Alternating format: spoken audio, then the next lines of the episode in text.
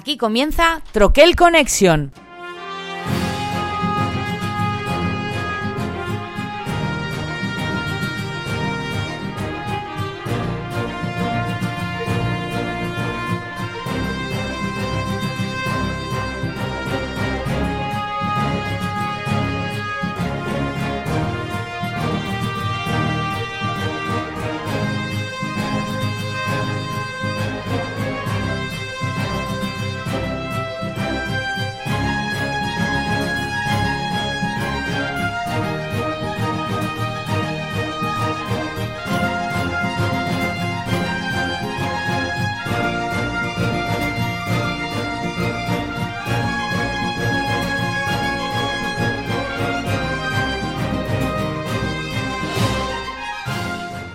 Amigos troquelitos, séptimo programa de esta sexta temporada en plena ola de calor, somos así de raros, ya veis, eh, llevamos un par de meses por unas cosas y otras sin grabar.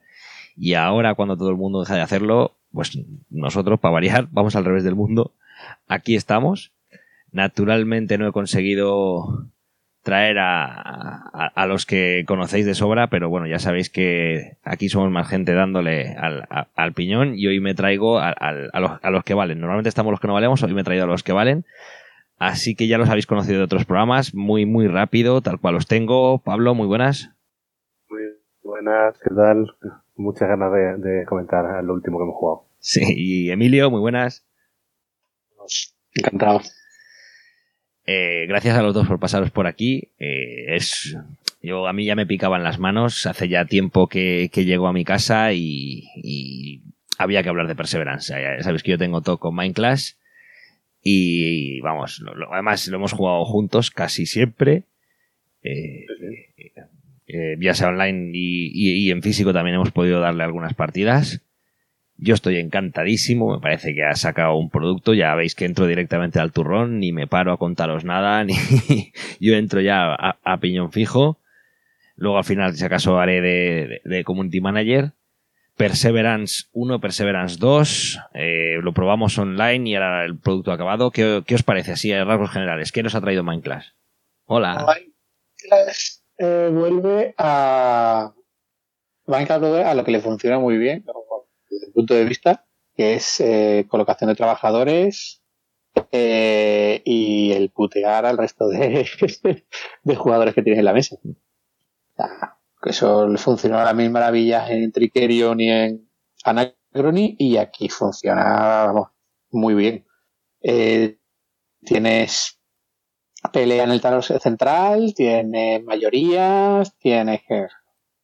La verdad es que para mí es un juego muy completo. A ver, eh, un juego, un juego, yo diría, son dos juegos muy, muy, muy, muy diferentes. Que la gente como que lo pone como solo un solo juego, una caja muy grande. Pero para mí son dos juegos completamente distintos y, y cada cual tiene sus su, su, su ventajas, por decirlo así. A mí personalmente le tengo como preferencia el primero, está claro, por la interacción que tiene. Es un Tower Defense con puteo puro y duro. Y, y realmente eh, muy, no, me parece tan complejo. Eh, me parece que, que realmente eh, son reglas sencillas, pero eh, el hecho de poder hacer un tower defense en el cual puedas fastidiar, pero al mismo tiempo tengas que calcular a qué punto puedes hacer que se vaya todo a la mierda y te vengan los dinosaurios y revienten el campamento, mmm, porque pierdes muchos puntos. La verdad que, que no sé, personalmente el episodio 1 me encanta.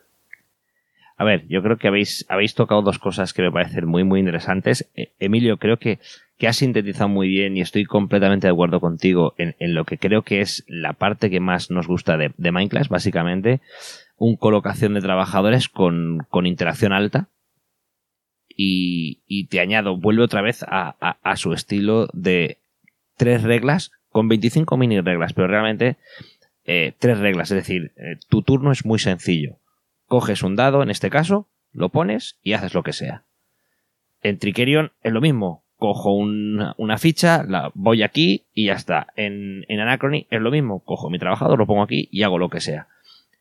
En ese sentido, a, partir de una acción muy atómica, desarrollo un, un, un, una cantidad de estrategias y una cantidad de sinergias increíble.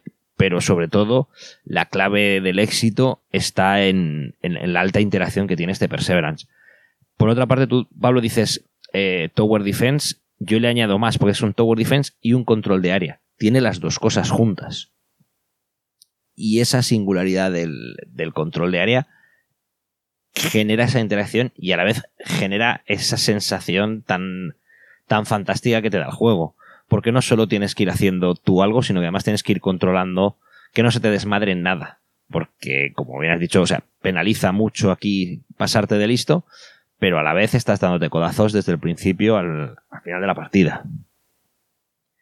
A ver, por hacer eh, una ficha y por empezar eh, bien, es, complicado hacer la ficha porque son dos juegos distintos, a pesar de que la ficha en BGG, por ejemplo, viene, viene junta, Perseverance 1 y Perseverance 2. Forman, parte de, una bueno, tetralogía, serán cuatro al final, según los planes originales. Nos, cuentan una historia, vamos en, en, un barco, el Pearl of the Seas, que es un crucero de lujo que naufraga, y acabamos en una, en una isla desconocida, no sabemos cuánto tardará la ayuda y evidentemente, pues bueno, tenemos que sobrevivir y para ello hay que empezar a, a, instalarse en un campamento y tratar de sobrevivir hasta que llegue la ayuda. Esto es Perseverance 1. Naturalmente estamos en una isla que desconocemos lo que hay y resulta que, pues evidentemente hay vida nativa, en este caso en forma de, dinosaurios. Eh, a mí me parece, como bien has dicho Pablo, un juego no especialmente complejo y es un juego que a lo mejor la primera partida no, la segunda tampoco, pero de una duración muy contenida. No, creo que es un juego que se vaya más allá de 75 minutos, lo cual también es una de sus virtudes. Si tuviéramos que hablar de, peso por, por aquello de, igualarlo a, a, compararlo con el resto de BGG, yo creo que este, este no es especialmente complejo. Yo no, no, creo que tenga más de un 3,5, por ejemplo. No sé qué, peso le pondréis vosotros al 1. Al 1, ¿eh? Hablamos del 1. Creo que el 2 es harina de otro costal. Sí, sí, está claro. No, el, el 1 yo no le pondría tan... O sea, sí, estaría por un 3 y algo. sí, sí. Quizás como un... Sí, un peso como un Trickerion sin expansiones. No, no, el, Más o menos, el, el, el, Trickerion ronda incluso 4 siempre. Incluso algo menos. No, yo, yo, yo creo que 3 y, pues, algo menos, un poco más, más, ligero. Es, es lo que tú dices, o sea, son acciones muy, muy atómicas y que una vez que ves el tablero, aparte tienes, como tienes toda la información en el tablero continuamente, que es una cosa que Minecraft lo hace muy bien, es que vas va, en físico y va volado. O sea, así que eh, recuerdas cuando jugamos las primeras partidas de ordenador, que va un poco más lento la cosa por la pantalla y tal, que molesta, pero es que en físico lo hemos jugado y es que va voladísimo. O sea, tienes todo súper claro. Sí. Y la, última vez que jugamos creo que no, llegó a 60 minutos. Generamos, eh, generamos ruido. No, no, hora y 10, sí, o algo así. Y, y luego es la, el tener controlado lo que tú decías, el control de áreas, tener control un poco a los restos de jugadores, porque luego la mayoría puntúan mucho y lo que te dan los puntos al final de la partida, por mucho que estés haciendo eh, generas el ruido y tienes que jugar también contra el juego, el tower defense que tiene, que, que, nunca te va a venir bien que entre los dinosaurios, nunca te va a venir bien provocar una, una, ruptura y que entre los dinosaurios y se carguen las casas de otros, porque al final tú vas a palmar más puntos que nadie. Con lo cual ahí tienes ese equilibrio de, sí, tengo que ganar mayorías, tengo que meter cubitos, pero tampoco puedo liarla mucho porque salgo perdiendo. O sea que ese, ese equilibrio la verdad es que lo tienes muy bien. A ver, muy bien implementado. El, juego nos presenta una, eh, cuatro, un tablero dividido en cuatro grandes áreas. Eh, todas sus áreas tienen una zona donde entran dinosaurios. Cada área nos presenta la posibilidad de hacer diferentes acciones relacionadas con el concepto de área. Pues hay una que nos da suministros, otra nos dará soldados, otra nos dará presencia. Y, la mecánica básica del juego es colocación de dados. Hay una serie de dados neutrales y de colores de los rivales, que esos dados pueden ir creciendo, pueden ir cambiando de color al color de cada uno de los jugadores y además podemos construir asentamientos dentro del campamento. Todo ello nos va a proporcionar ese control de área que en las diferentes, eh, a tres son, bueno, tres, prácticamente son siempre tres votaciones a lo largo del juego, son las que nos van a dar el grueso de los puntos. Aparte podemos mandar patrullas que nos van a dar una, serie de, suministros extra y resumido en dos minutos eso es el juego. Sí.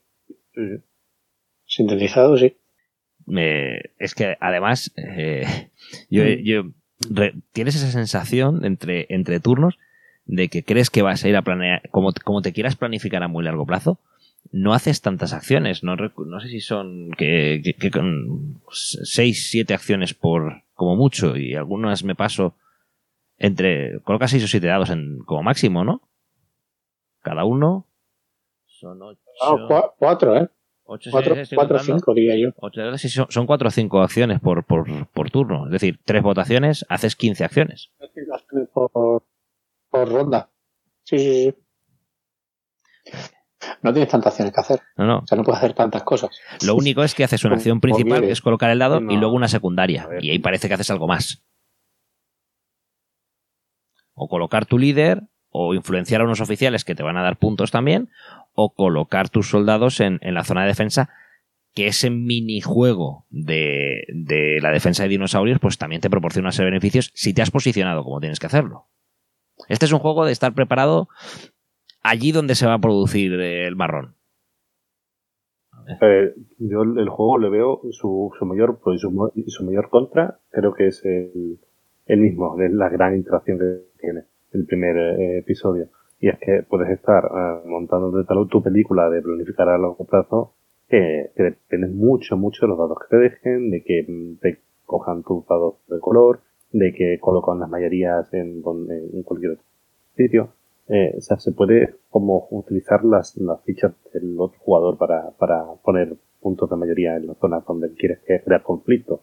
Como, ah, veo que tal tiene mayoría en tal sitio, pues entonces le muevo su dado de color a otro lado y, que se pelee con otro. Hmm. Y, es curioso, esa parte es muy curiosa, lo que pasa es que imagino habrá mucha gente que se frustrará también mucho de mm, llevo planificando la partida y y me la han cambiado completamente y, es lo que hay, es un juego con mucha interacción. Y lo único que, que, sí es verdad en la primera partidas es un poco raro es el tema del orden de turno.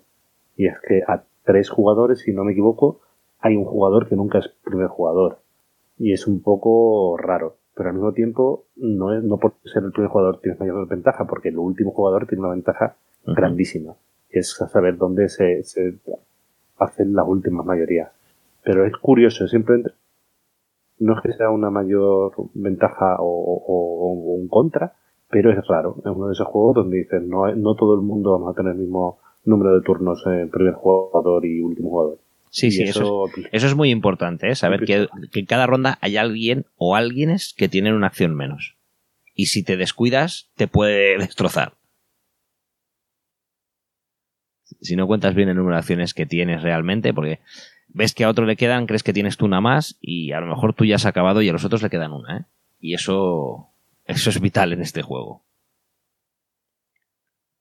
Colocar al líder y todo lo que te produce. Las últimas acciones son vitales que efectivamente eh, rompes empates o ganas alguna mayoría en tu momento que te puede dar ventaja para la siguiente ronda o para las votaciones.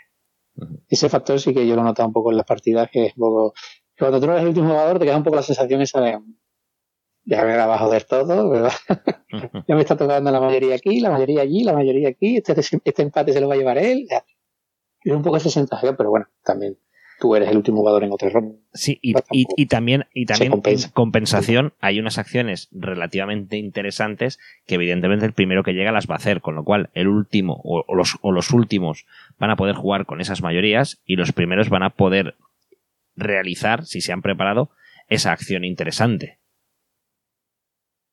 Lo cual, desde luego, esto es un juego mm, de planificarse a largo plazo lo justo y saber reaccionar y leer el tablero continuamente. Y, esa que tú dices que es su, problema, para mí forma parte de su virtud. Eh, que tienes un juego en el que tienes que estar continuamente eh, sabiendo por dónde va todo el mundo. No, si quieres jugar a tu, a tu laberinto, me bajo la cabeza y yo hago mi casita y el resto me dejáis en paz, no es tu juego para nada. De hecho, para mí, el único pero que le pongo al Perseverance 1, porque además yo cuando hablo, los hemos jugado todos, coges el Perseverance 1 y el 1 lo puedes jugar con un grupo de jugadores más o menos más amplio, incluso con gente que no haya, que no sea un jugón de culo duro, con el 1 se puede llegar a jugar. Evidentemente alguien debe tener algo de experiencia en juegos. El 2 no, pero lo peor es que quieras jugar al 1 o al 2 te tienes que llevar el cajote. Para mí ese es su único hándicap, que te tienes que mover con el cajote que lleva.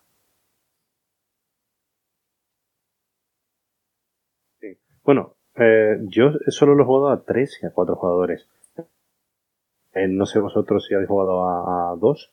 ¿Qué A tal ver, escala? Yo lo he jugado en solitario. Yo siempre he intentado jugarlo a, a alto número de jugadores. No, este, este es un juego para jugarlo 3, 4. He jugado al solitario y no me ha gustado nada. Tengo que decirlo, he jugado al solitario del 1 y es. En un control de Ares es muy complicado, creo yo, establecer un bot. Y el bot lo que hace es va a piñón fijo, con lo cual tú a, a lo que hace el bot nunca le puedes ganar y sabes más o menos lo que va a hacer, con lo cual lo que haces es desistes de eso y vas a coger lo otro.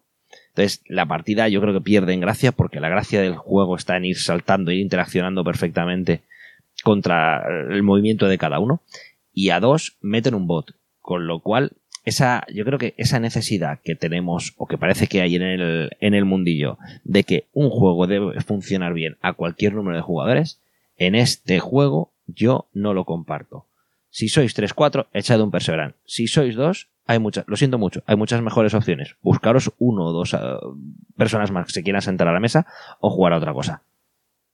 Pierde para mí lo que es este juego. O echaros un Anacronis, que a dos funciona de narices. Y, Oh. y bueno, el caso contrario está el, el episodio 2, diría yo, que el episodio 2 con, con dos personas se juega perfectamente.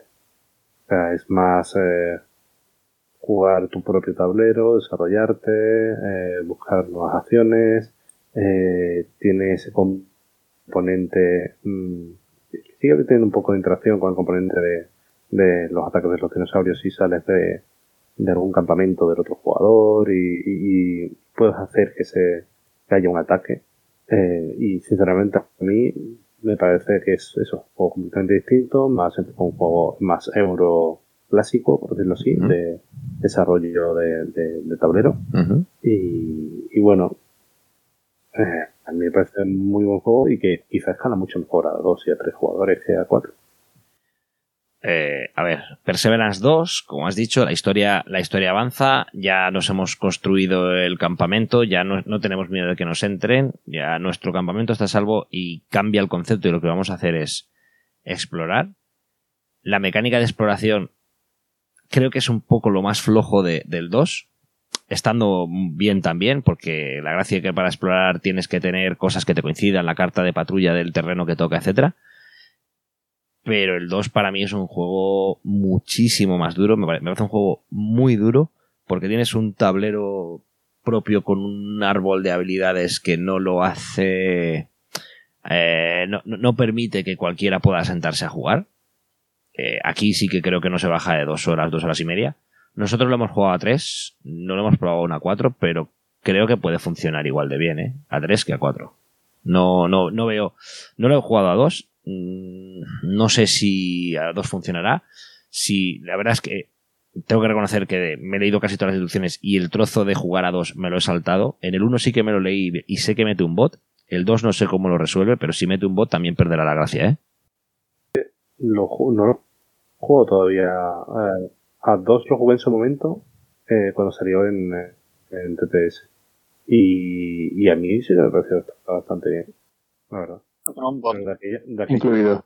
de- no, o sea, yo, pero que de aquellas no tenía bot.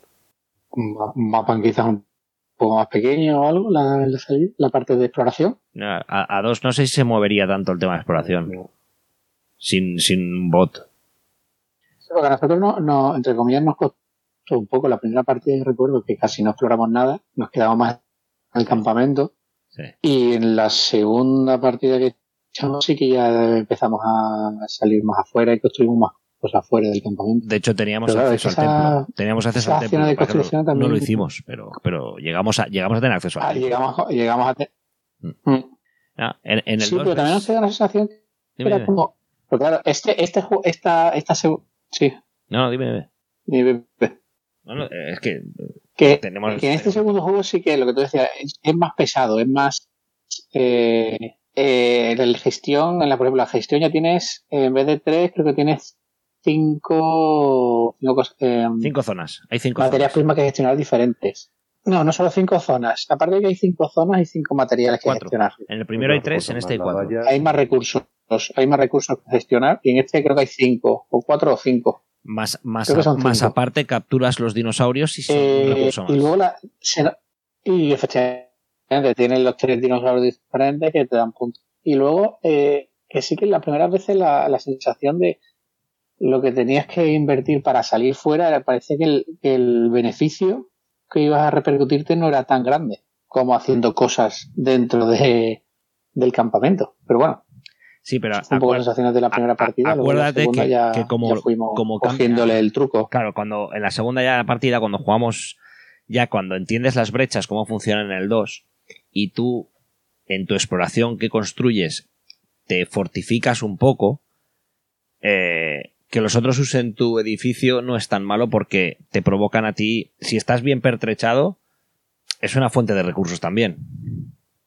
Porque es relativamente fácil superar ciertas brechas y te daban recursos importantes. Mm. Eso, lo cambiaron. De la primera a la segunda partida, eso lo habían Sí, justamente. cuando ya en la versión última y que ya te dan siempre un beneficio incluso por participar en la, en la gresca, por decirlo así. O sea, ganes o pierdas, tienes un beneficio.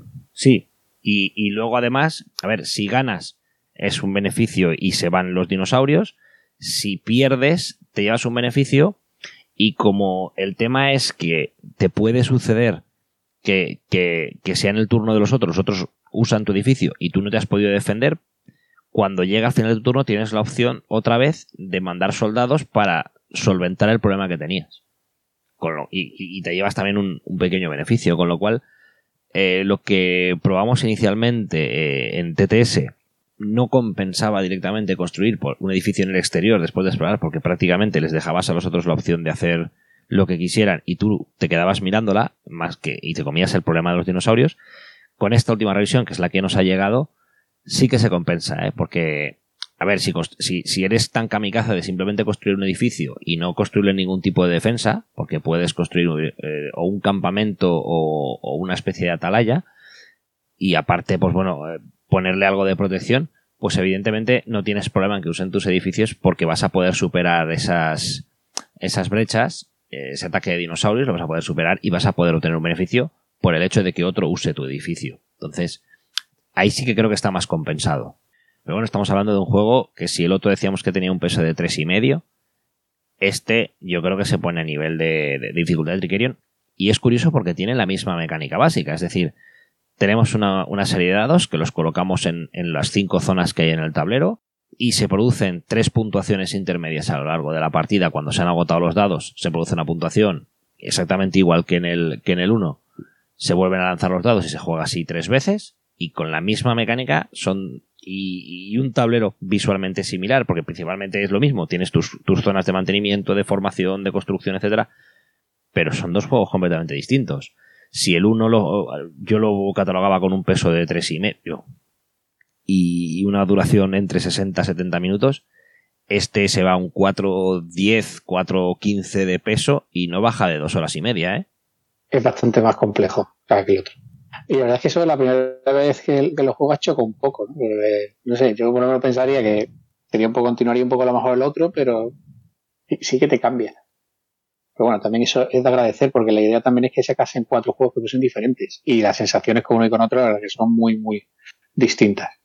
Sí. Yo la dificultad casi, sí, para casi al cuatro y medio te puedes ir, ¿eh? Sí, sin problema.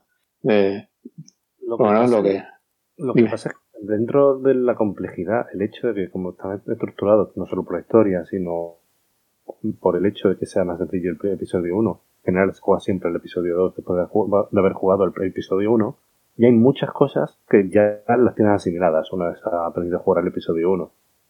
Quiero decir, la mecánica principal, la de colocar los dados, es la misma. Las tres votaciones también existen en este juego. las puntuaciones de final de ronda son el mismo, mismo tipo de, sí, puntuaciones. Y, la influencia, y la influencia de los oficiales es igual. Hay una zona que la Sí. Que realmente tienen muchas mecánicas muy parecidas, pero el juego después te da sensaciones completamente distintas. No solo estamos hablando de, compartir recursos y por eso tienes dos juegos con, con, muchas cosas compartidas. Es que hay muchas mecánicas que se comparten, pero el juego es completamente distinto. Para mí no tiene nada que ver en ese sentido las sensaciones que, tienes del, primer, episodio 1 y del episodio 2. Sí, es que eso, eso me parece que forma parte del mérito, porque como bien dices, no es que las mecánicas son parecidas, es que son las mismas mecánicas. Es que la mitad del libro de instrucciones del 2, si has jugado al 1, no lo necesitas, porque son exactamente las mismas mecánicas básicas. En todo. O sea, la estructura principal del juego de tenemos un pool de dados que vamos a colocar en las diferentes zonas, que al colocar un dado activo esa zona y realizo esa acción, cuando todos están colocados, se produce una asamblea que, tiene que ver con las mayorías de cada una de las áreas. Y hay una puntuación en función de, esas mayorías y una puntuación en función de la influencia de los oficiales. Eso es común a ambos. Sin embargo, tienes la sensación absoluta de que estás jugando a otra cosa. Y el árbol de decisiones de, de, tu tablero, eh, el árbol de habilidades, le da una profundidad y una divergencia cada jugador brutal. Te puedes, puedes tirar por, digamos, muchos caminos. Te puedes especializar en muchas cosas diferentes.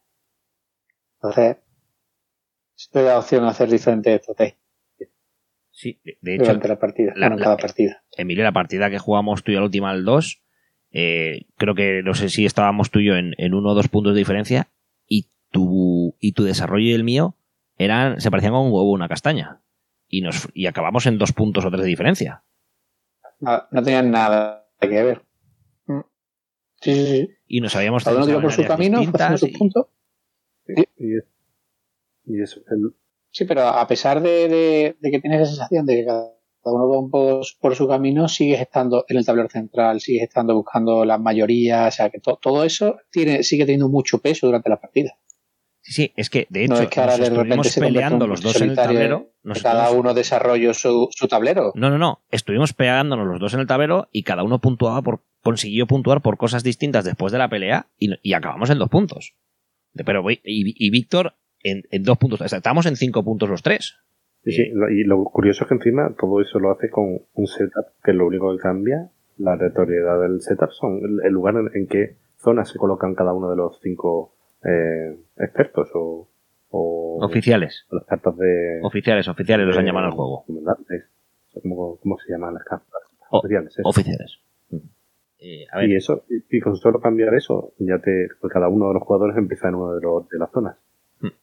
Sí, cartas de evento que también te da variabilidad, depende de cómo salgan, y las losetas que se convocan en los outposts fuera de la, del tablero, sea, fuera, perdón, fuera de la, de la base.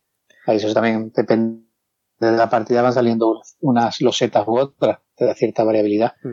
Sí, pero el resto es todo igual. O sea, la colocación de los, de los dados siempre, eso no cambia. Y los, tienes y los oficiales son los mismos. son los mismos siempre. Símbolos. Los oficiales son los mismos que lo han cambiado de sitio. Correcto. Decir que, que, curioso, que con, con, poco ha conseguido tanto. Sí. A ver. Lo único, bueno, vamos a decir cosas así los puntos, puntos negativos. O sea, nada que decir a la producción de, de, de, Verán porque es una pasada. Y el que se haya, no se haya comprado dinosaurio de plástico no sé qué ha hecho. Porque es una pasada tener la, la, la, la marabunta de, de, miniaturas de dinosaurios. Pues te digo, te digo lo que ha hecho Pablo. llorar. llorar porque le han puesto la misma caja. La misma caja que tenemos los que tenemos los dinosaurios de plástico. Eso lo has dicho ya antes para los que no se metieron en el plasticote. Sí, eso es horrible. O sea, me parece, eso me parece una decisión bastante desacertada por parte de Minecraft. Porque si alguien, o sea, de hecho la campaña ponían que eran dos cajas distintas, una para la de la de sin miniaturas y otra con miniaturas. Seguro que mucha gente que no quiso miniaturas quería el espacio en sus tonterías. Que no es el caso con, con la caja que llega al final. Pero también otro punto que quería decir es, ¿qué, qué mesa hace falta para episodio 2 a 4. Te lo iba, te lo iba a decir. Los personajes son un despropósito de, de categoría bestial. O sea, los tableros, yo he visto tableros de juego. tienen, dos problemas. Más aparte, del, aparte del tamaño, los dos tracks superiores que van las fichas metálicas es un coñazo sacar la fichita del hueco y meterla en el siguiente hueco. Es horrible. O sea, son, para mí son dos cagadas gordas de diseño. Eso y el tamaño, porque es, necesitas una mesa enorme para jugar, sobre todo a cuatro. Ya te digo yo que en una mesa de 70% a 3 no juegas. Aparte de eso, el resto de la edición es una pasada. Es una auténtica maravilla. Sí, desde luego la, producción es increíble en, en, general. Y eso, eso que tú dices sí que nos sorprendió y es una putada porque han querido hacer una gracia con, con parte de los tableros así con, con la hendidura para que eh, la, ficha metálica de, de, control de defensa y de poder, creo que se llama, no me acuerdo, eran poder y defensa me parece que era, eh, quedara muy bien. Y ahí sí que es cierto que es, votos, era, era, votos y defensa. Ese es en el, ese es en el 2. En el 1. En el episodio 2. En el votos y valor en el episodio 2. En el episodio 2 es fortaleza y defensa. valor y, y, y, moral. no recuerdo mal. Hmm. De hecho, vale la pena girar, la, girar el tablero. Que puede hacer algunas cosas. Sí, vale la pena girar el tablero y jugar sin, sin la parte con, con la hendidura, con la parte lisa, que se mueve mucho mejor. La verdad es que sí. Pero bueno, eso es un poco más secundario. El problema del tamaño sí que lo hay que tenerlo en cuenta a la hora de sacar la mesa. Y buscarte una mesa grandecita. Eso sí que es un, un handicap. Y el hecho de que tienes que mover la caja, que lo asumáis. Pero, pero sí, sí, lo de la mesa sí que me parece bastante, bastante problemático. Bueno, que sepáis luego que también eh, han, han, creado una, Y de lo que viene y de lo que... ¿El qué? Dime, Pepe. No, no, sigue, sigue, sigue, sigue. Voy a preguntar que qué es lo que viene. O sea, que sabías algo de lo que viene, episodio 3 y 4.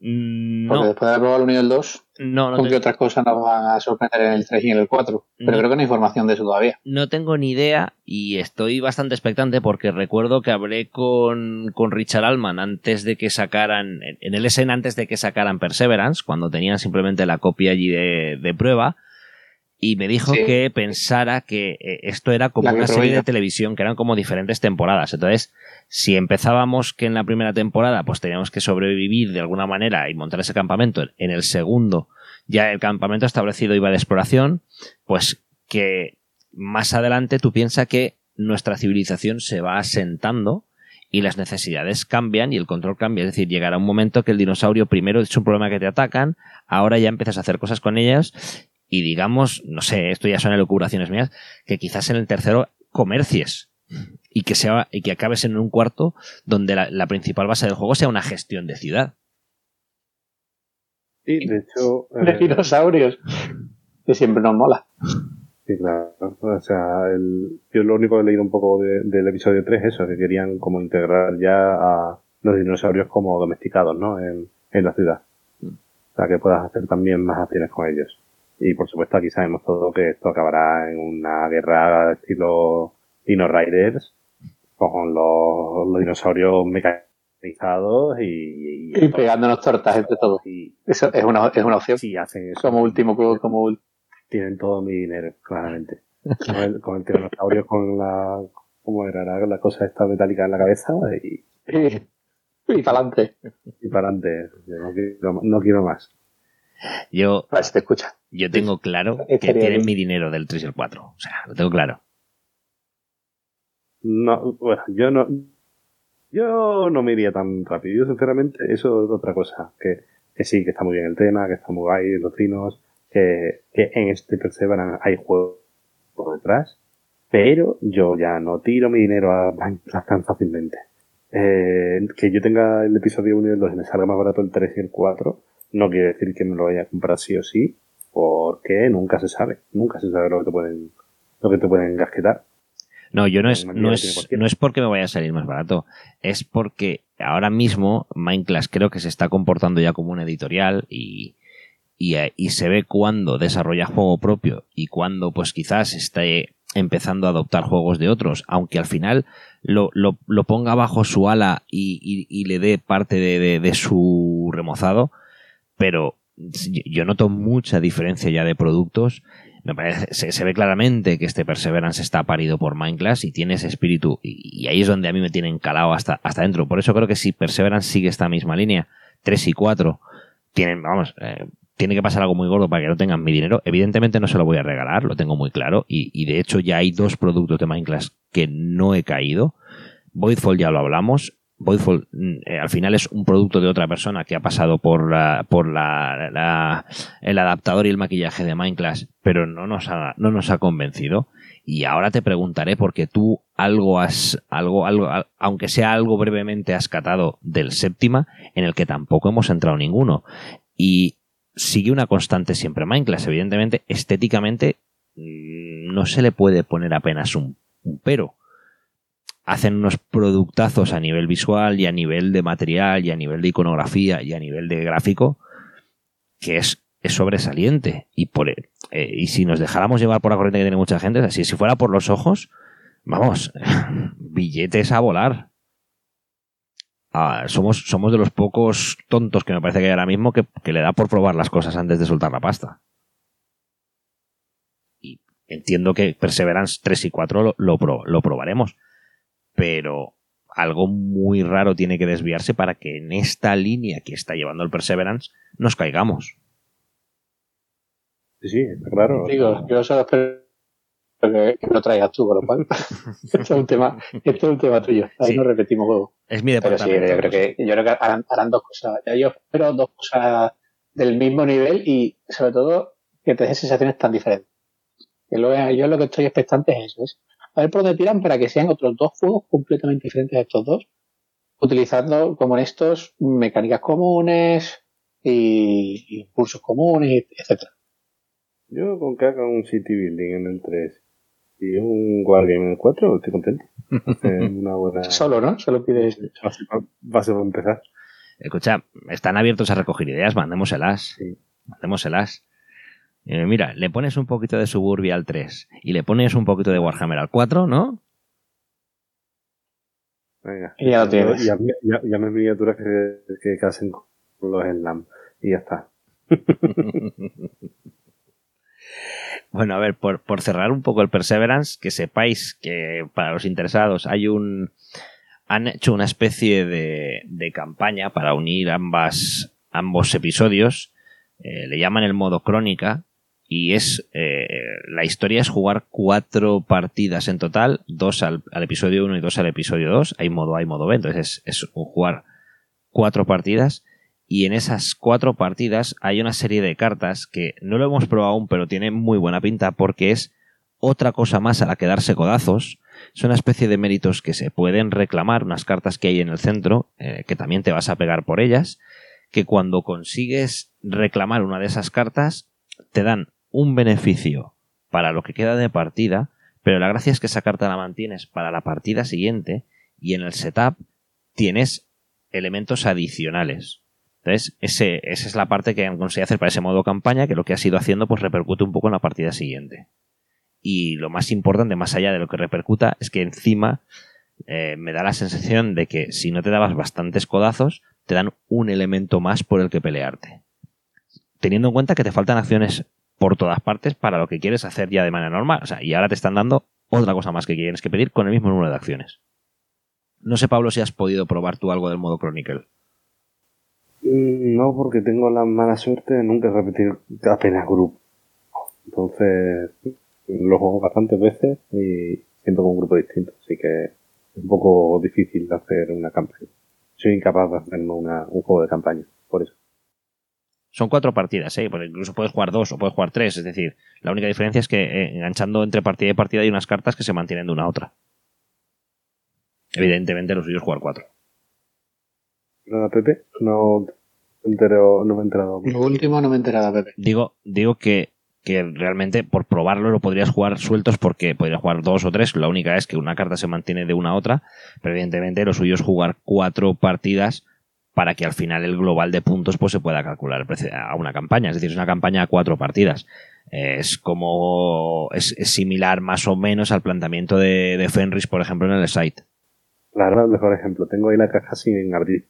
Porque igual, imposible de encontrar al mismo grupo que juegue dos partidas seguidas al site.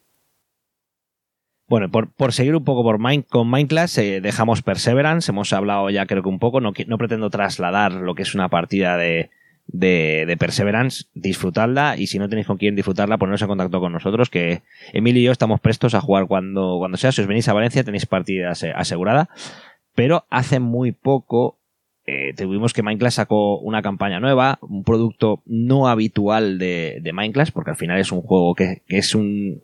se supone que está pasado más a un perfil familiar, Se llama Séptima, siempre artísticamente ya, hemos dicho que siempre es muy bonito.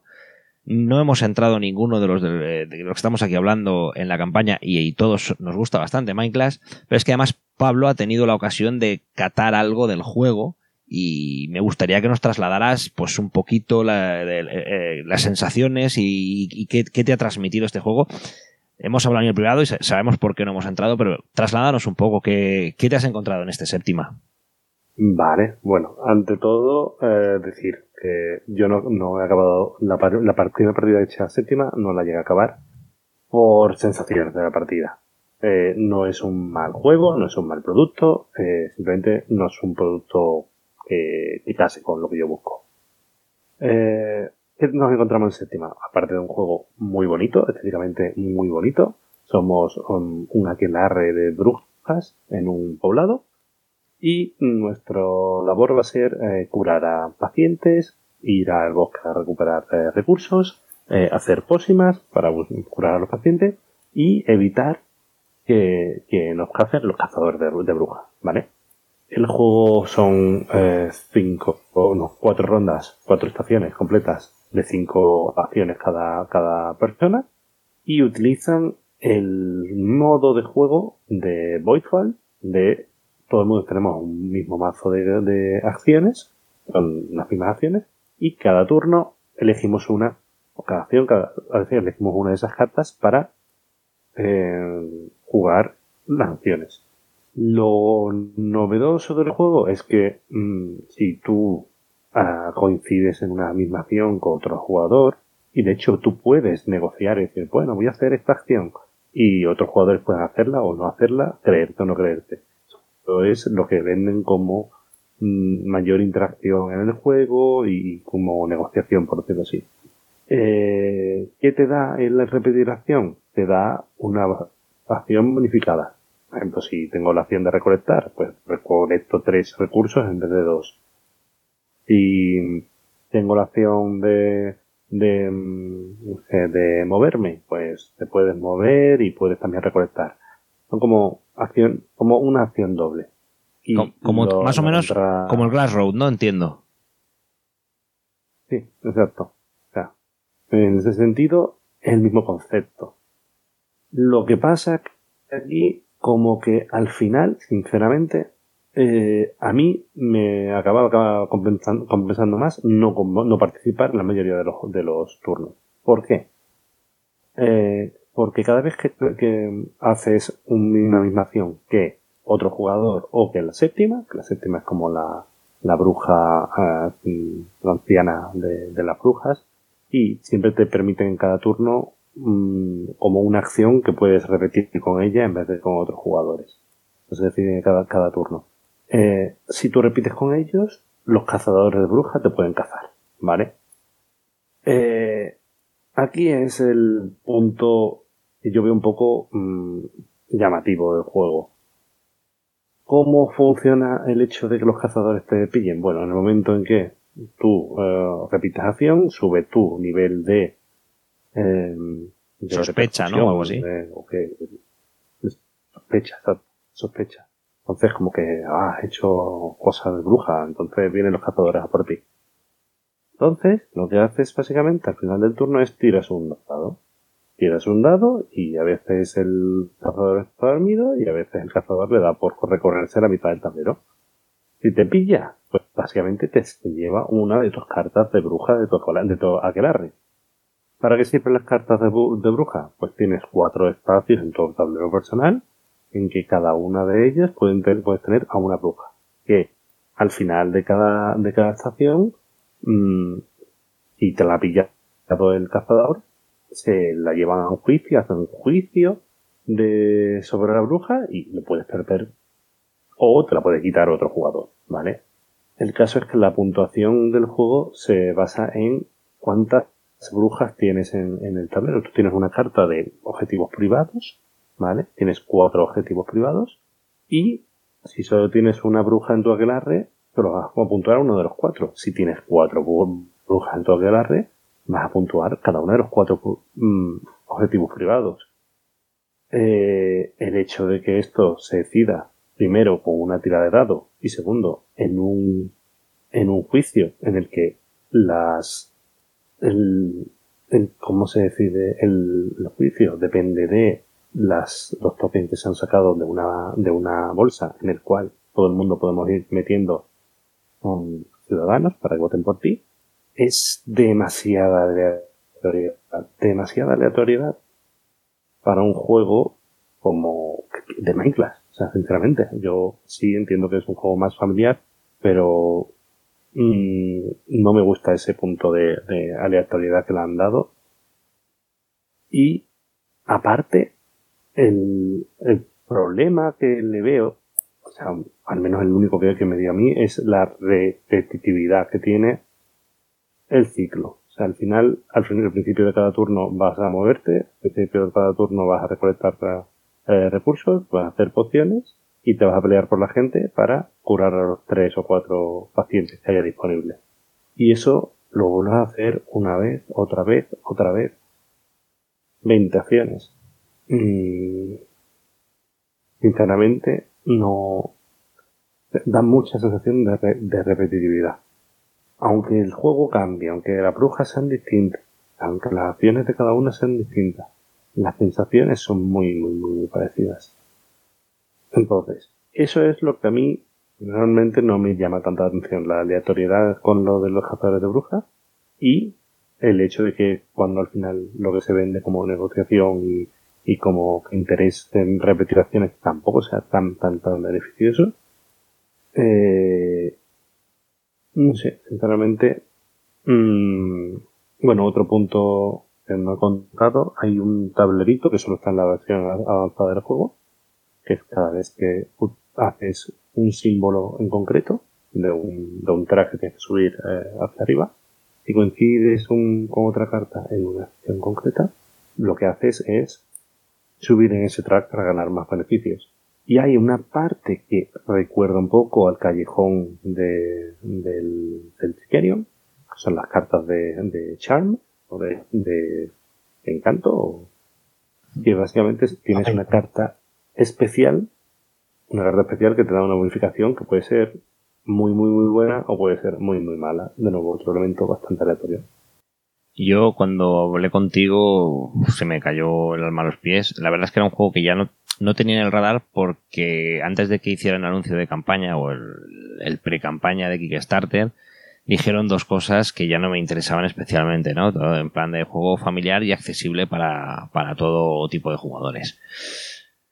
A mí ahí ya me saltaron todas las alarmas porque al final eh, está claro que tiene que haber para todos, pero Minecraft no crea juegos para todo el mundo. No crea juegos para el gran público. Entonces, eh, yo me debatía entre el... Creo que Minecraft no es, no es este su, su fuerte ni su tipo de desarrollo. Y por otro lado decía, hombre, poder llegar a tener un juego de Minecraft con el que poder jugar en breve con mi hijo similar, pues también me hacía ilusión, la verdad. Así que, a ver, a ver qué, qué pasó de tenerlo fuera del radar, a decir, bueno, a ver, a ver qué me, a ver qué me encuentro. Pero lo que vi de campaña y lo que hablé contigo, desde luego, al final estar haciendo en bucle lo mismo para acabar decidiendo una bolsa, desde luego no es, no es para nada mi, mi juego ni, ni, mi intención. Entonces, es indudable que hay dos cosas que aporta Minecraft eh, y, aquí se nota que esto es un juego de otra persona porque es otro autor, no es de ellos, su equipo. Evidentemente ha pasado por su... Han hecho la labor de editor, que al final también es lo que hay que hacer cuando editas juegos, no simplemente ponerle tu sello y ya está. Eh, a nivel artístico y a nivel gráfico y a nivel visual, evidentemente vuelven a, es una maravilla y la elección del tema me parece una elección muy interesante porque se sale de lo que estamos habituados y le da un pequeño giro también al tema de crear residuos que al final pues somos nosotros, ¿no? Te ponen el otro al que estás habituado. Sí que quizás hayas visto más, más juegos en los que tengas que cazar brujas, pero que tú seas el aquelarre quizás no tanto o, o, no desde el foco principal de serlo y, de gestionarlo, ¿no? Entonces, esas, esa parte lo hacía interesante. Evidentemente, cuando ves el nivel de precio al que se está poniendo la cosa, que, que no es, no es para desestimarlo, ni como para venirte arriba con cualquier cosa, y te encuentras que vas a pagar, pues al final es un poco lo que nos pasó con Voidfall, ¿no? Es decir, lo que nos ofrece por lo que tengo que pagar por ello, están en dos puntos opuestos. Pues no sé, o sea, sinceramente ahí no, no, no estoy tan de acuerdo. No es el, a mí no es el precio lo que me tira para atrás de este juego. O sea, este juego simplemente, o sea, no, es, no entra en mi biblioteca. Simplemente es, es eso, igual que pasó con Voipa. Un juego que no me da unas sensaciones de decir, ah, quiero este juego, quiero jugar partidas, quiero ver cómo se desarrolla, quiero ver eh, distintas formas de, de, de ganar. Y, vuelvo a decirlo, es, yo creo que no, no, es un mal producto realmente. si alguien busca juegos con pocas reglas, con una profundidad bastante acotada, bonito, y si es un tipo de juego, perfecto. A mí personalmente, para brujas y pociones, ya me quedo con el buen servicio y servido. Y, me, cuadra perfecto. Pero, pero no, encima no, no, ah, no me da esta sensación que me da este juego. Es que al final es lo que has dicho, Pablo. Eh, en Minecraft no esperas que todo se decida ni por la tirada de un dado ni por lo que el mipel que saques en la bolsa. Ah, está completamente en el otro lado. En Minecraft es gestión de recursos, gestión de cartitas, el colocarte aquí, el colocarte allá, el ir haciendo poco a poco. Si al final haces eso para que has tenido un poquito de más suerte a la hora de los juicios y el otro tiene cuatro brujas y tú tienes una, pues ya está. O sea, que no jugamos otra cosa y punto. No hay que tenerlo todo. no, solo es la única forma de, hacer puntuación. Cuanto más, o sea, la, mecánica principal, como digo, es la de curar pacientes. Y cuanto más pacientes curas, más puntos te llevas al final. Y cuanto más subes arriba en el, en, el árbol este de, símbolos, también te llevas más puntos y puedes conseguir más cartas de, de charm. Pero, pero sí es verdad que una de las formas de ganar puntos, que, es la de la de los objetivos privados, es tan relativa a, que te cacen las brujas y a recuperarlas en, los juicios que personalmente mm, no, no, no, no es el tipo de juego al que yo le, metería la teoría para echarme una risa, por decirlo así. yo entiendo que, que hay muchos juegos que la aleatoriedad es muy divertida porque en una batalla épica de, dándonos uh, toñas es muy divertido que sea algo épico ese uno que sacas cuando mm, con todas más ganas. Y eh, bien pero está claro que ese no es tu juego Pepe. No para nada para nada por eso, al final, no, en este grupo no, no, no, la verdad es que no se nos va la mano. Hay que reconocer que no se nos va, no, no, no compramos a, destajo, para bien y para mal. También es cierto que por eso tampoco podemos hablar tan continuamente de novedades, porque tampoco nos jugamos tanto realmente, y hay que elegir muy bien. Yo, el, tema del espacio va muy caro ya en mi casa y, y hay que, hay que elegir muy bien el tiro. Y con Perseverance estoy encantadísimo. Y mira que es un cajote. Y le he hecho el hueco porque tenía que encontrárselo. Pero aquí me planto por ahora y a esperar. A, esperar. No sé si es este verano. Creo que es este verano cuando sale la campaña del 3 y el 4, ¿eh? O sea que no hay que esperar. No sé si está. Bueno. Pero no, será para el verano que viene. No creo. Creo que han, dilatado todos los plazos porque ahora tendrán que entregar Voidfall y todo. Y no creo. No sé si se meterán, pero bueno. Ahí estaremos atentos. De momento echarle más, personas unidos. Muy llamativo a mí personalmente es como los guiños a Trickerion. la, iconografía está llena de guiños a Trickerion. desde el Triscal, que es, uno de los palos de magia en, en Trickerion, que aquí es uno de los, de los símbolos de donde empiezas, el árbol.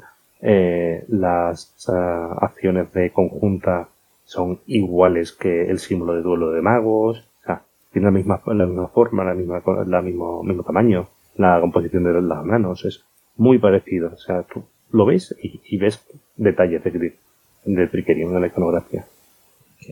Es Las cartas de Charm. Bueno, de, de, de, edición te refieres. Solamente en, en la edición. Pues, pues muy bien. qué, ganas por fin de hablar de Minecraft tenía. Eh, vamos a hablar de alguna cosita más. Emilio, tú y yo llevamos ya algunas partidas de Etherfields. Sin, sin hacer spoilers, no vamos a. No vamos algunas muchas, algunas muchas demasiadas. Demasiadas. Sí. Eh, hay, a, ver. Luces y Etherfields. Sí. Luces y sombras, sí, luces y sombras. Etherfield ha sido. Yo soy. Yo no soy de, de cooperativo, o sea, un tipo de juego que generalmente no me llama la atención porque no, no nunca me ha gustado el efecto líder y, y, estar jugando todos. No, no sé, no, nunca me ha llamado y este, este ha sido un poco el decir, bueno, venga, vamos a darle una oportunidad ¿no? a este tipo de juego y aparte a los juegos narrativos que nunca había jugado. Eh, bueno, en Etherfields eh, lo que tiene este tipo de juegos narrativos es que, mm, que, al principio puede molestar un poco, es como que no te quieren contar nada en las reglas, no te quieren contar nada del juego, pero como todo lo vas a ir descubriendo, pues como que quieren mantener ese misterio. Y entonces, bueno, entonces claro, te, te plantas ante mapas, ante un tablero importante, un tablero con dos zonas diferenciadas de mapas, con bastantes cartas que son diferentes cosas, tienes objetos, tienes una cosa que se llama duerme vela, tienes, ya empiezas con una marabunta de cosas que al principio abruma un poco. Y además la mitad. Ahí me convenció Pepe y nos metimos. ¿Eh? Que digo que además la mitad de las cosas no sabes ni lo que es, porque claro, el reglamento quiere ser tan sumamente enigmático que no tienes ni idea de la mitad de las cosas. Es muy vago a la hora de, definirte cosas. Claro, porque es, no, pues ahora mete este objeto en tal sitio. ¿Vale? Pero ¿cuál está el sitio? Ahora coge las cartas de no sé qué, pero ¿cuáles son estas cartas? O sea, que te quedas un poco ahí al principio un poco perdido de... Sí, y ahora resuelve una fase de no sé cuántos, una fase de no sé menos. Lo que hacemos. Sí, es una fase de y dices tú, esto la primera vez que escucho esta palabra. Pero bueno, eh, te metes al turrón, en las pocas explicaciones que tiene al principio, te da para montar la, el principio de la partida, un poco, pues, dónde van los personajes, los diferentes mapas y tal, y empiezas a leer, porque al principio es solamente leer. Y bueno, te plantea un, misterio, te plantea un, un, problema que, bueno, que llama la atención. Lo, o sea, simplemente al principio lo que te dicen es que somos soñadores, somos gente que está dormida en sueños, sueños y pesadillas, y no recuerdas quién eres, y tienes que descubrir tu personalidad, saber quién eres y saber dónde estás y salir de ahí. Con lo cual, al principio, ah, sobre todo, muy bien contado. La narrativa, la verdad es que está, a mí me gusta mucho porque te mete mucho en, en situación. Sí, la verdad es que está, con las personalmente me, ha gustado mucho. Con las dos primeras partidas, y lo que te cuenta, te enamoras del juego. dices, hostia, lo que, lo que me viene mola un huevo abre, abre boca y dices, oye, pues esto va a estar bien, porque además te da, te da pie a que tu personaje va a tener una evolución y va a ir mejorando, porque el, la mecánica principal es deck building, donde tú tienes un mazo inicial y vas a lo largo de la partida puedes ir comprando cartas, mejorándolas, porque con esas cartas con las que haces todas las acciones. Pues te mueves en los tableros que tienes que moverte, realizas acciones o interactúas con, con otros personajes, atacas a los malos, lo que, lo que toques en cada y eso lo haces con las mismas cartas. Y además cada personaje tiene, una baraja que, la mayoría son comunes entre todas, pero tiene esas pequeñas variaciones con esas pequeñas variaciones de reglas de cada uno. Efectivamente. Eh, que te hace que se especialice un poquito más en una cosa, un poquito más en otra. Con lo cual ahí, pues también tienes la, la cosa que la jugar en cooperativo. Bueno, pues yo estoy más especializado en pegar tortas, tú estás un poquito más especializado en resolver este tipo de cosas. Planteamiento inicial, las dos primeras partidas va muy motivado. Pero claro, el problema que le o sea, el problema que le estamos viendo, de hecho empezamos tres a jugar y por ahora seguimos solamente dos, y hay uno que se nos ha caído, es que no vemos evolución. Seguimos haciendo misiones y seguimos haciendo, pero el personaje no evoluciona, no conseguimos averiguar nada de nuestro y, y para, por ejemplo, para conseguir entrar en la misión final hacen falta seis llaves y tenemos solamente una y no sabemos ni siquiera dónde conseguir las cinco. Son, digamos, las cosas que tiene. Entonces, el, intenta llevarte a mesa lo que sería en un juego de, ordenador, pues un típico juego de ordenador RPG de, de, rol, donde tú vas moviéndote por un mundo y vas teniendo eventos y encuentros con gente y con personajes, hay personajes buenos, personajes malos, y luego tienes las misiones principales, donde se supone que vas desarrollándote y vas eh, consiguiendo información de dónde coño estás. Pues yo, el problema es que llegamos a ocho partidas, que habremos hecho 12 misiones, 15 misiones. Más o menos. Y no vemos avance en ese sentido, no, no avanza la historia. Seguimos prácticamente sabiendo lo mismo que sabíamos al principio y poco más. Y aplicando ya alguna regla casera. El juego, no, claro, y, además las últimas dos sesiones ya con reglas caseras en el sentido de simplificarlo, porque el problema que tiene el juego es que como que te quiere llevar el, esa mecánica de, de, eventos, de tú te vas moviendo, tú tienes en el tablero tienes dos mapas, tienes un mapa que sigamos sería el mundo visto desde arriba, como cuando entras al Mario Bros y tienes que elegir a qué mundo vas o, y qué misión quieres hacer, donde te vas moviendo y tiene una regla de movimiento. Y van pasando unas cosas es decir, te van pasando las cosas, significa es, eh, te vas encontrando las cartas azules, las cartas rojas, o, te encuentras un encuentro con un personaje. Que el encuentro del personaje tiene que irte a la otra parte del tablero, montar un tablero de ciudad, de, ciudad con sus casillas, llevarte ahí tus niñitos y pegarte torta durante 3, 4, 5, 6 turnos, lo que toque. Entonces, claro, esos encuentros al final son completamente repetitivos porque tienes un mazo de 8 o máximo 10 personajes que se van repitiendo uno detrás de otro cada vez que los encuentras, que siempre es lo mismo, siempre lo mismo, siempre lo mismo, y te ralentiza. Te ralentiza muchísimo porque en una sesión de dos horas, pues igual te da tiempo a hacer dos misiones. Y en medio has tenido que hacer tres o cuatro encuentros que no te dan nada. Entonces, claro, ya llegó un momento de decir, mira, esto lo vamos a saltar. Vamos a ir a las misiones principales y vamos a simplificar un poco el otro tema. Pero claro, te pones a hacerlo así y encima no avanza. Entonces, ahora mismo yo estoy un poco mosca con el tema. Porque claro, es el tiempo nuestro de quedar y jugar tampoco, o sea, está bastante limitado. Entonces, claro, sentarte a jugar y no ver evolución y que quieras o no ya empieza a pesar el, la mecánica del building, que es siempre la misma, siempre es cojo carta, gasto carta, esta carta para esto, esta carta para lo otro cuando no ves avance, cuando... Oye, es que el juego trae, para, o sea, para hacer una idea, juego trae para cada personaje dos figuras. La figura básica y la figura avanzada. La figura avanzada yo ni la he visto.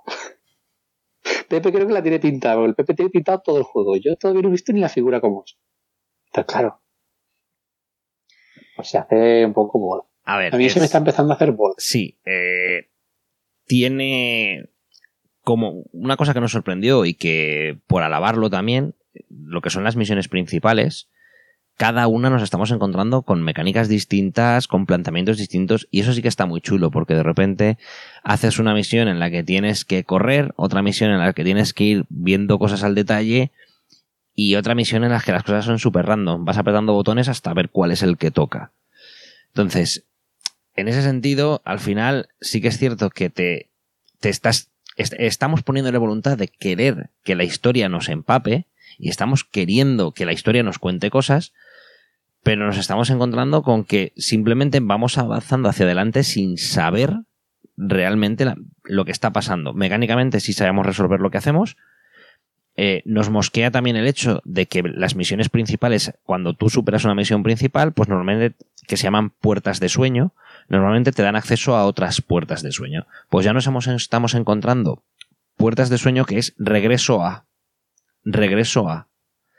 ¿Por qué? Porque al final hay, hay momentos en algunas misiones que si resulta que has activado eh, eh, el botón A1 antes que el C1, pues llegas a un final que no te dice nada. Y si de repente das al C1 antes que al A1 porque te ha dado por hacerlo así, resulta que has encontrado la solución del puzzle. O sea, hay resoluciones de puzzle que sí que más o menos puedes intuir cómo hacerlo, y hay resoluciones de puzzle que es mm, tienes tres botones, aprieta uno. Y eso, eso, eso, eso pesa. Una de las últimas misiones, una de las últimas misiones era, así. Mm. Llegabas al final, después de ocho turnos y pegarte bien con todo el mundo. Bueno, pues vale, estás aquí, puedes hacer A, B o C. Y ya está. Y no, sin más pistas. Y es A, B o C. Y si es A y, la, y no era A, te dice, vuelve a empezar. Claro, se te queda una cara de, de tonto y dices, por favor. O sea, que he resuelto el puzzle, hemos llegado al final, hemos encontrado al malo, hemos subido a la torre. Ahora no me jodas que es un tiro una moneda al aire. Sí. Porque es que no es en una, nos ha pasado ya en varias. Sí, estamos, estamos en ese la punto. Fase final, la fase final de, los, de, los, de las misiones se llaman sueños, en la fase final de los sueños de decir, vale, has, has, sacado todo bien, hemos encontrado la llave que abre la puerta, no sé cuándo, no sé qué, hemos subido aquí, hemos bajado acá, y ahora es una cara o cruz, es como, no, es un corta punto. Sí, sí. Pues además te encuentra el personaje y te dice, elige si quieres, nos lo inventamos sin spoiler, ¿eh? Elige si quieres hablar con él, si quieres empujarlo o si quieres enseñarle lo que llevas en el bolsillo. Y tú dices, ¿en base a qué? pues en base a que lees el, el párrafo A lo que- G33, el G212 o el G325. Yo, yo creo que estamos en ese punto un poco de huida hacia adelante. Yo creo, bueno, a ver, hoy por hoy el Etherfields es nuestro recurso de cuando no podemos quedar todos y solo quedamos, coincidimos eh, tú y yo, pues echamos en esto por, por aquello de ya llevamos unas cuantas horas invertidas, a ver si llegamos a algún final, que de repente esto de un giro y nos, y Algo, nos acaba de atrapar. Pero desde luego, cuando está la opción de, de quedar los tres o, o los cuatro, que últimamente se nos está uniendo mi hermano, pues eh, empezamos a tener otras alternativas en mente. Y esto es un poco el recurso de no puede venir Víctor, no puede tal, pues vamos a seguir eh, a- avanzando a ver si llegamos a algún sitio. Pasar eh, un par de misiones a ver qué nos encontramos, pero claro. Y con, y con mucha regla casera de... de- Ya, eso un poco por, por orgullo. Sí, sí, no. Eh, lo que- una cosa que me ha mosqueado es que, claro, eh, eh, esto es un, este juego es un monstruo enorme y va, viene, va viniendo por oleadas. Esto es la primera oleada y ahora van a empezar a llegar lo segundo.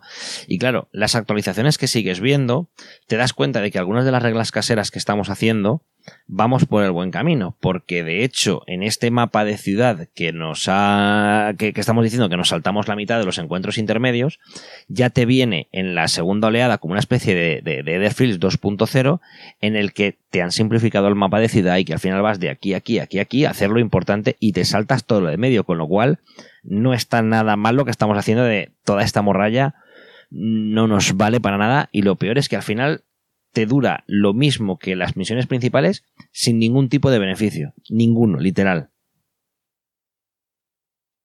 El tiempo.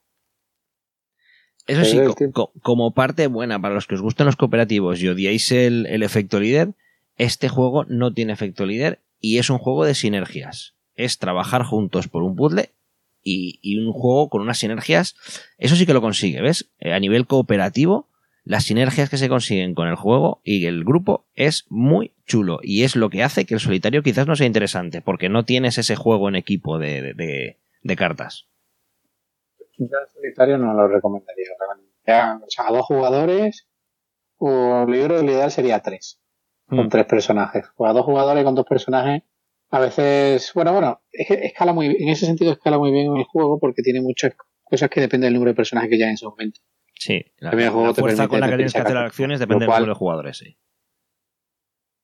Sí, hay muchas veces que, que- que depende, con lo cual eso está bastante bien. Pero sí que te- el juego te lleva a, eso, que tengas que realmente la parte cooperativa lo tienes muy bien.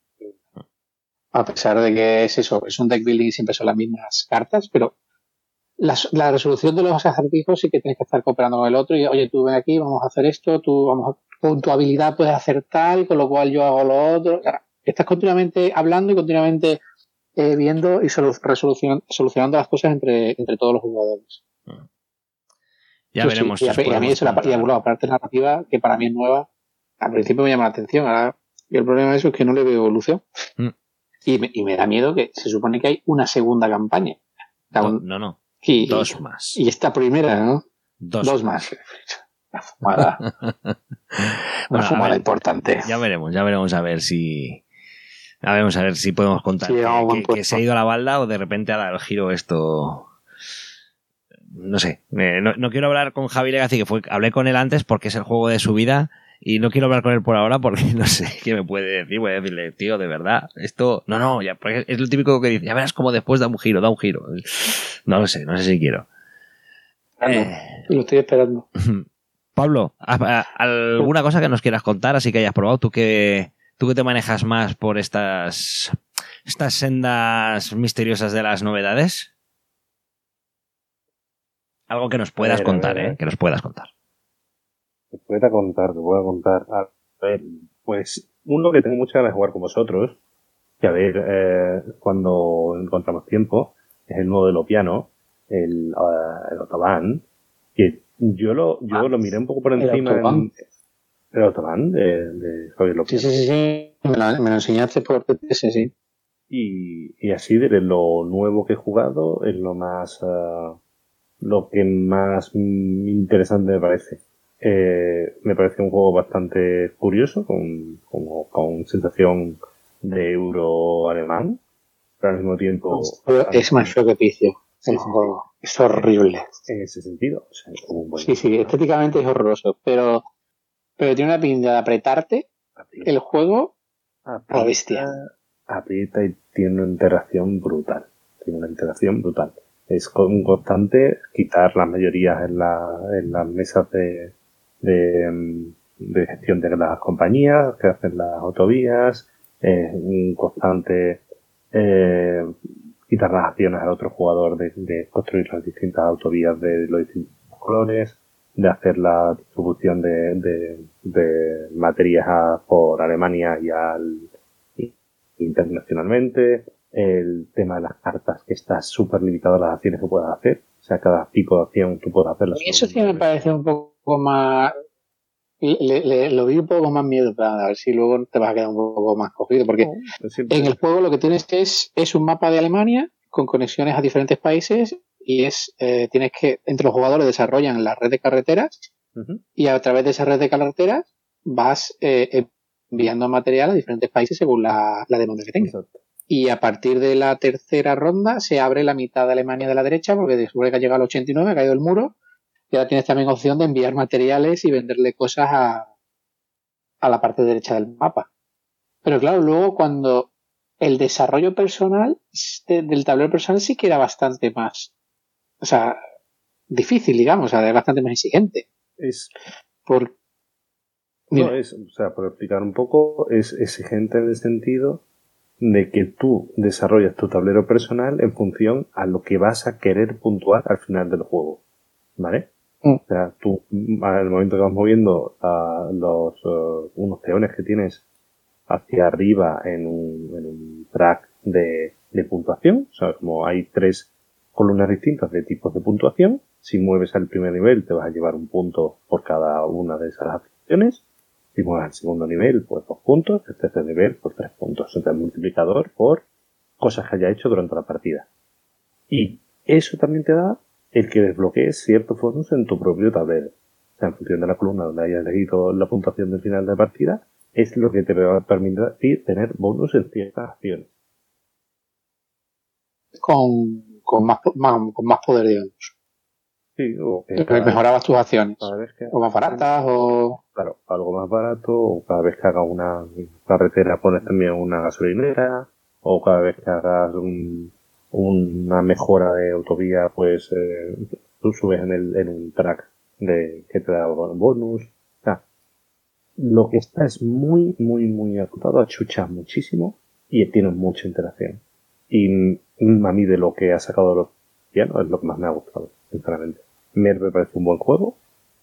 Eh, no para tirar cohetes, pero me pareció guay. Pero este me parece muy, muy chulo. Pues nada, lo, lo, probaremos, a ver si, a ver si podemos retomar, que ha sido unos un par de meses complicados. Eh, para mí el primero por cuestiones de trabajo y la verdad es que me he desconectado de, esas partidas tan buenas que teníamos de los lunes a ver si, si puedo volver a la rutina y, y será uno de los primeros que, que, saquemos a la mesa, seguro, sí o sí. Eh, para acabar el, programa, así esto es un poco atracción porque sé que nos lo, he dicho. Eh, bueno, yo este año no, no voy a Essen, vais, vais vosotros, vosotros sí que vais, vais a ser mis, mis corresponsales allí, allí en Essen, por cuestiones de trabajo no voy. Y la noticia está ligada un poco a Essen. Ya he visto por ahí un, par de artículos y quería preguntaros vuestra opinión. Eh, ya he empezado a nombrar por ahí, a oír nombrar eh, el, auge o el nacimiento, la creación o el asentamiento de la escuela española. Sobre todo de cara a lo que viene en Essen. Nos volveremos a ver para ver el programa previo de Essen, que vosotros lo llevaréis más preparado que yo. Y hablaremos, pero ¿qué os ¿Qué os parece eh, esta nomenclatura de, escuela española? ¿Creéis que, podemos sacar una denominación como escuela española? ¿Hay algo que nos, nos o tengamos un, denominador común para hablar de escuela española? ¿O simplemente es que se ha dado una conjunción temporal en la que varias editoriales españolas han sacado juegos de creación propia? por autores patrios y simplemente es una conjunción temporal? ¿O creéis que hay una, una sinergia y algo que nos defina? ¿Qué características tendría la escuela española si creéis que existe una? A ver, Yo, o sea, diría más que nada que si se habla de escuela española, bueno es. Eso quiere decir que hay suficientes juegos que tienen visibilidad internacional para decir que, oye, hay una escuela española. Eh, sinceramente eso me parecería genial. Que todo lo que, lo que es desarrollo de la industria del juego, del juego en España es maravilloso. Luego ya entraríamos en el debate qué significa escuela española. ¿Hay un denominador común en los juegos? ¿Realmente podemos comparar eh, un juego de saca eh, de Vir, eh, que aún con máximo cuidado, porque hay que decirlo, creo que es el máximo exponente ahora mismo de lo que es el juego mm, español visible internacionalmente, a juegos de producción propia muy buenos de editoriales españolas mucho más pequeñas que no tienen tanta visibilidad exterior y que no son tan llamativos.